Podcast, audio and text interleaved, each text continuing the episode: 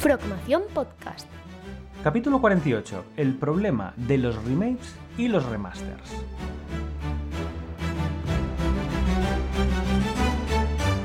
Muy buenas a todos y bienvenidos a un nuevo episodio de nuestra Frogmación Podcast.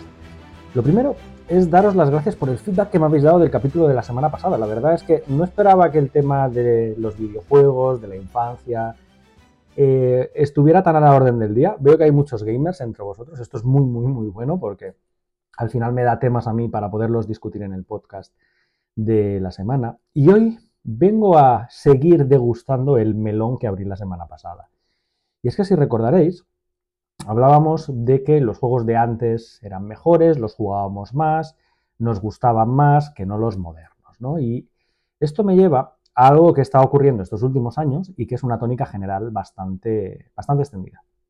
El tema de los remasters y los remakes. Los remasters es tomar un juego de antaño, un juego de antes, que se ha quedado obsoleto, se ha quedado viejo por mejoras visuales, e intentar mejorarlo. El código suele ser el mismo, las mecánicas suelen ser el mismo, las misiones, los personajes, todo suele ser lo mismo, lo mismo, lo mismo, lo mismo, pero cambia una cosa, el gráfico. Si el gráfico antes estaba a 320 pasa a estar a 480, si estaba a 1K pasa a estar a 2K o a 4K, se mejoran las texturas y los modelos de cara a que los personajes y los escenarios se vean con muchísima más calidad.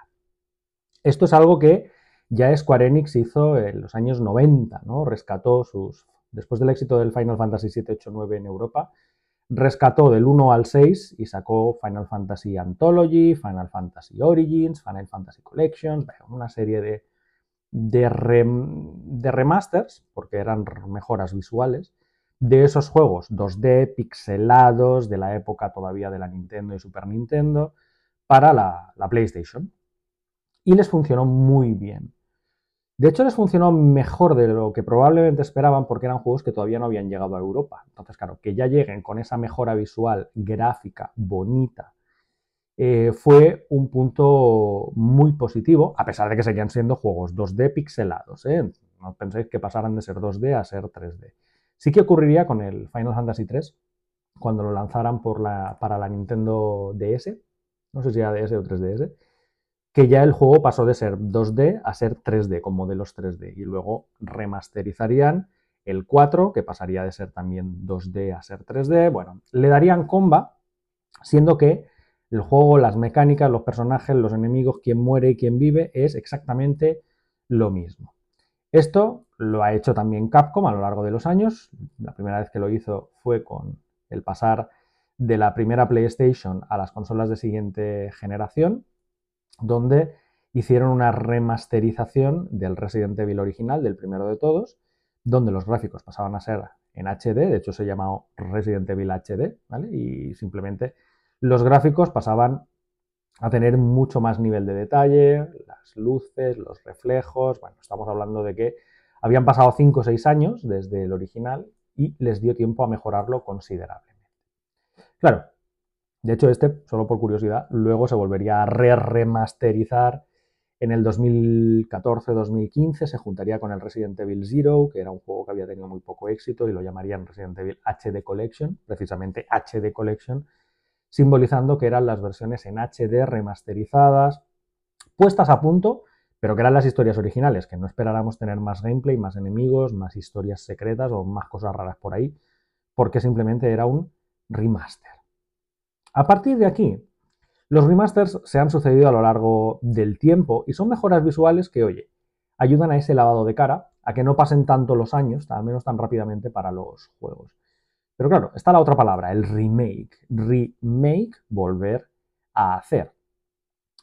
En el término de los remakes, simplemente es una reinvención, aprovechando el tirón de los personajes, del escenario, de la historia, para expandir esa historia, complementar los huecos, eh, explicar más en detalle el pasado de un personaje o de otro, o lo que ocurre mientras ocurre la historia principal que ya conocías, etc. El, caso clave, o el ejemplo clave para mí es el Final Fantasy VII Remake. En el año 2020 se lanza un remake del juego original. Para hacernos una idea, en el juego original teníamos un primer fragmento de la historia que ocurría en la ciudad de Midgard, que tenía la, particularidad que pues, podía durarte 3 horas, 4 horas, 5 horas como mucho. De hecho, hasta que no salías de la ciudad de Midgar no empezaba realmente el juego. No lo voy a llamar mundo abierto, pero sí que era un juego de rol. Te podías ir paseando entre las ciudades, tomar misiones, recolectar coleccionables que se llamaban materias, etc. Claro, el, el remake del Final Fantasy VII tiene una duración similar a la del juego original. El juego original 40 horas por lo menos, ¿vale? La primera jugada, la primera vez que me lo pasé, yo de hecho estuve más de 80 horas para pasarme el juego, recolectando todas esas cosas que os he dicho, todas las materias, equipos y demás. Claro, el remake que se centra en esa primera en ese primer 10%, 15% de la historia original, pasa a ser el juego completo. Pasa a ser 40 horas como duraba el original, pero centrándose en aquel aspecto. ¿Qué hacen? Añaden más personajes. La historia que antes era pues, ir del punto A al punto B y te llevaba 10 minutos es una misión de una hora. Complementan viendo mucho más de la ciudad. En el juego original solo visitabas dos barrios, dos sectores bien a fondo y el resto pasabas un poco por encima, ¿no? Algunos ni siquiera sabes lo que hay en ellos. En estos visitas mucho más a fondo, ves más bien la envergadura de la ciudad, lo grande que es desde un lado, cómo puedes ver hacia el otro. Bueno, te haces una idea mejor del universo que pasó por la cabeza de, los creadores en, su momento. Y esto es un ejemplo perfecto de cómo orquestar y llevar a cabo un remake. Nada que decir. Ahora, el que han sacado el, mes pasado, el Crisis Core remake, bueno, no lo han llamado remake, pero bueno, han aprovechado el tirón de que todos los juegos de los remakes van a empezar por re. En este caso, mm, tenemos un problema, porque nos lo han vendido como un remake, no lo han llamado remake, pero se sobreentiende que es parte del remake, pero es el juego original, literalmente. Zack hace las mismas misiones del original, los mismos chistes, los escenarios son los mismos, son más bonitos. Para mí es más un remaster que un remake. A lo mejor han añadido alguna que otra materia más, alguna que otra acción, pero bueno, que si habéis jugado al original de PSP y al nuevo para Steam o PlayStation 5 o lo que sea, el juego es exactamente el mismo. Las misiones son las mismas, los enemigos son los mismos, los, ah, las acciones, los escenarios, todo es absolutamente el mismo. Por tanto, para mí este sería más un remaster que no un remake. Pero bueno, aprovechándole que están haciendo un lavado de cara a toda la colección de Final Fantasy VII, yo creo que todo nos lo van a vender como remake, a pesar de que este haya ido a, medias tintas. La segunda y la tercera parte, que cubrirán pues, probablemente el, el, entremedio y el final del Final Fantasy VII original, yo creo que estarán a la altura en el sentido de cómo lo estuvo el, primer remake. Ahora, eh, serán juegos largos de nuevo, de 40 horas, de 50 horas probablemente. Mm, harán énfasis en seguir expandiendo la historia, los personajes. Para mí, en el remake hicieron una cosa muy importante, que es introducir, además de lo que ya conocíamos, más personajes, y en este caso un enemigo, que se llamaba los ecos del destino, que ya te daban a entender de que el destino había sido roto, de que las cosas que conocías no iban a ser como habían sido, y que por tanto la, parte 2 y la parte 3 nos olvidáramos de que iba a seguir la misma historia canónica del original. No, esto no iba a ser así, probablemente será muy diferente. Ojalá sea así, porque, os digo, la historia del original está perfecta, yo no cambiaría nada. Hay los momentos dramáticos, los momentos de acción, los momentos de tensión, para mí es una obra perfecta, ahora es un juego del 97, se ha quedado viejecito a, Cloud. Me, hace mucha gracia porque los, los, bíceps son bolas, ¿vale? Son dos bolas que tienen aquí, entonces, claro, es un juego que se ha quedado viejo con los años.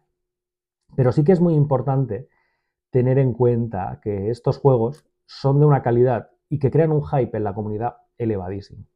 Si nos vamos a la otra cara de la moneda, el mismo año 2020 y el anterior 2019, Capcom hizo lo mismo con los remakes de Resident Evil 2 y Resident Evil 3. Y digo que hizo, pero debería decir que intentó hacer. ¿Por qué?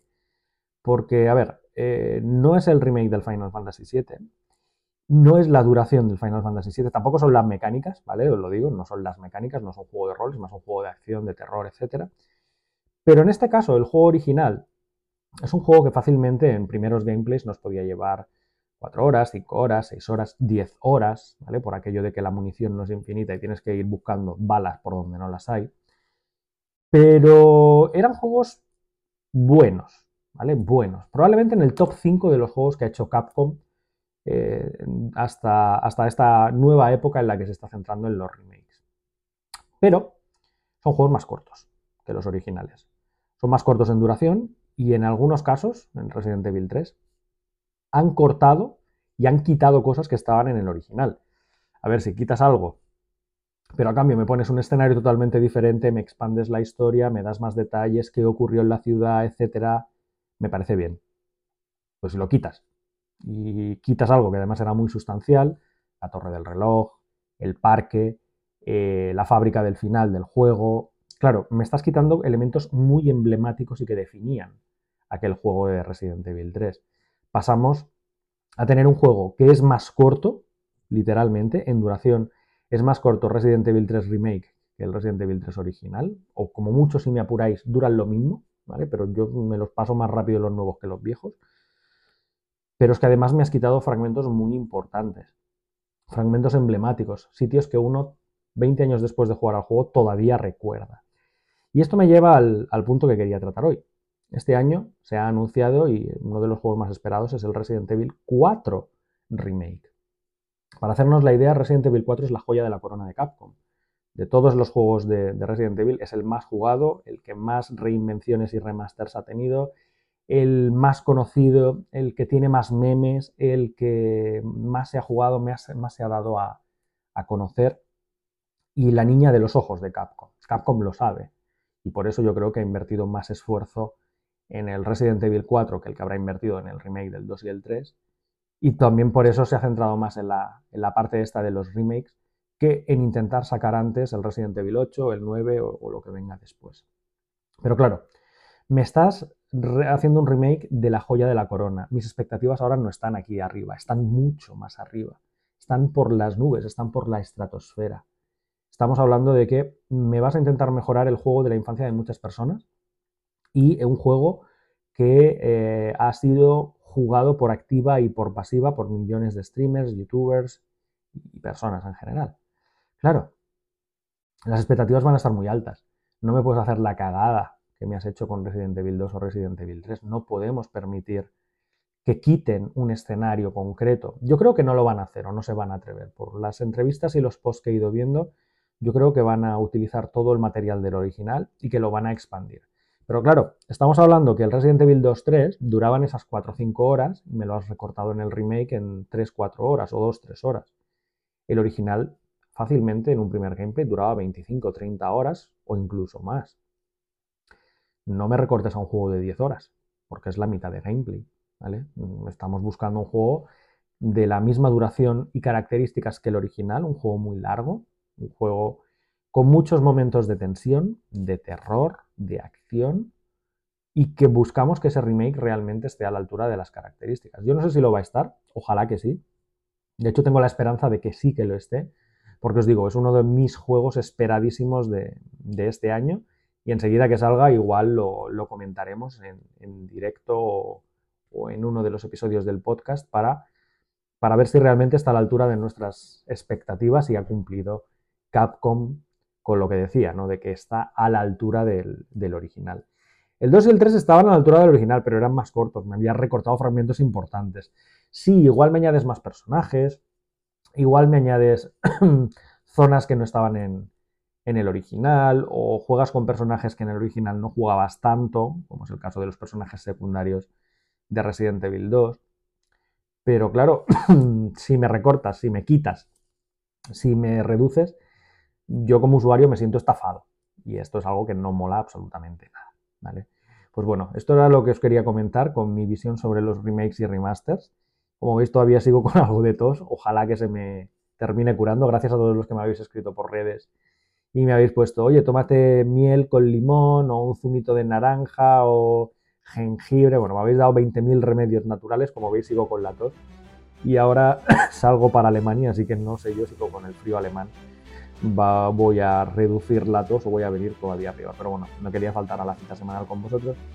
Y ahí tenéis el episodio de la semana. Por cierto, si no lo habéis visto, echadle un vistazo al canal de YouTube que hemos publicado o publicamos el sábado en directo el ganador del sorteo de los AirPods. Y de hecho hay dos premios más, ¿vale? Hay un segundo y un tercer premio en menor categoría, pero échale un vistazo porque a ver si vas a ser tú el ganador o la ganadora. No te has enterado que tienes un premio esperándote y en el vídeo eh, te he mencionado. Échale un vistazo al vídeo y si eres ganador o ganadora y no, no te hemos dicho nada, escríbenos, ¿vale? Eh, déjalo, deja un comentario en el propio vídeo en el canal de YouTube y eh, nos, nos, encargaremos de hacerte el paquetito, de envolvértelo y de enviártelo a la que vuelva yo de viaje. Gracias y nos vemos en el episodio de la semana que viene. Hasta luego. Si te gusta Frogmación Podcast, síguenos en redes sociales, a través de Facebook, Twitter, Instagram o nuestro canal de YouTube. Y consulta todos nuestros cursos o suscríbete a nuestra newsletter en la web progamesformacion.com.